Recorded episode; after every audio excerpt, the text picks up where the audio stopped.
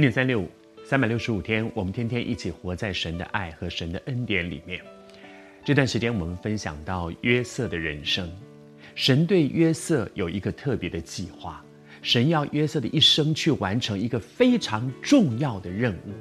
因此，神在约瑟身上也有一个很特别的带领。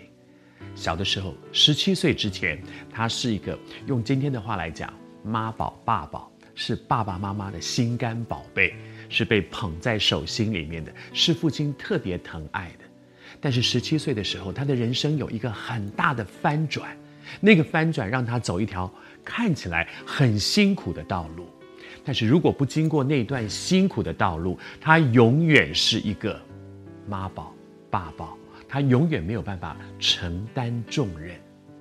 在今天信息要开始的时候，我感觉想要跟你一起祷告。也许你也正在面对你生命当中一个很艰难的环境，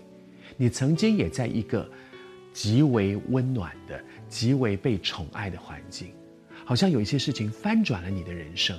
你觉得，哇，我好倒霉，有遇到这样的事。还是说不是，你不是倒霉，那是上帝特别为你设计的，因为经过这些，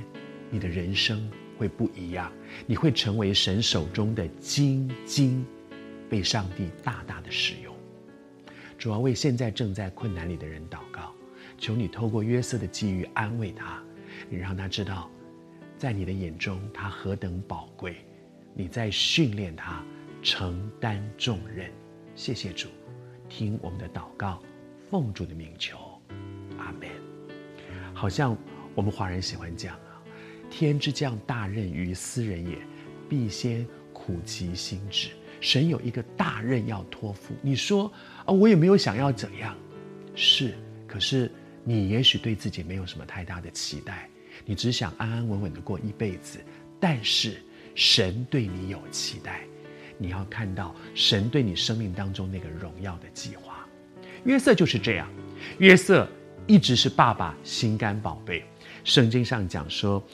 以色列原来爱就是雅各爱约瑟。约瑟已经是雅各的第十一个孩子了，他有十个哥哥，十一个孩子，在这十一个孩子当中，神特别，约瑟特别是蒙爱的，他是大蒙眷爱的，做爸爸的人特别疼他，因为他是爸爸年老生的，老年得子，而另外一方面，做爸爸的人特别给了他一件彩衣，这件事情我要提醒很多做父母亲的你和我。有的时候，我们过分宠爱我们的孩子，其实对他不好的，其实他对他不好，尤其是偏心。那个偏心带来的结果是什么？就是约瑟他其实没有做什么不好的事情，但是哥哥们就是讨厌他，而那个讨厌不是约瑟自己造成的，那个讨厌是爸爸的偏心造成的。真的不要爱之，是足以害之。因为我们的偏心，反而让我们的孩子落到一个很不好的境况当中。学会更有智慧的爱我们的孩子。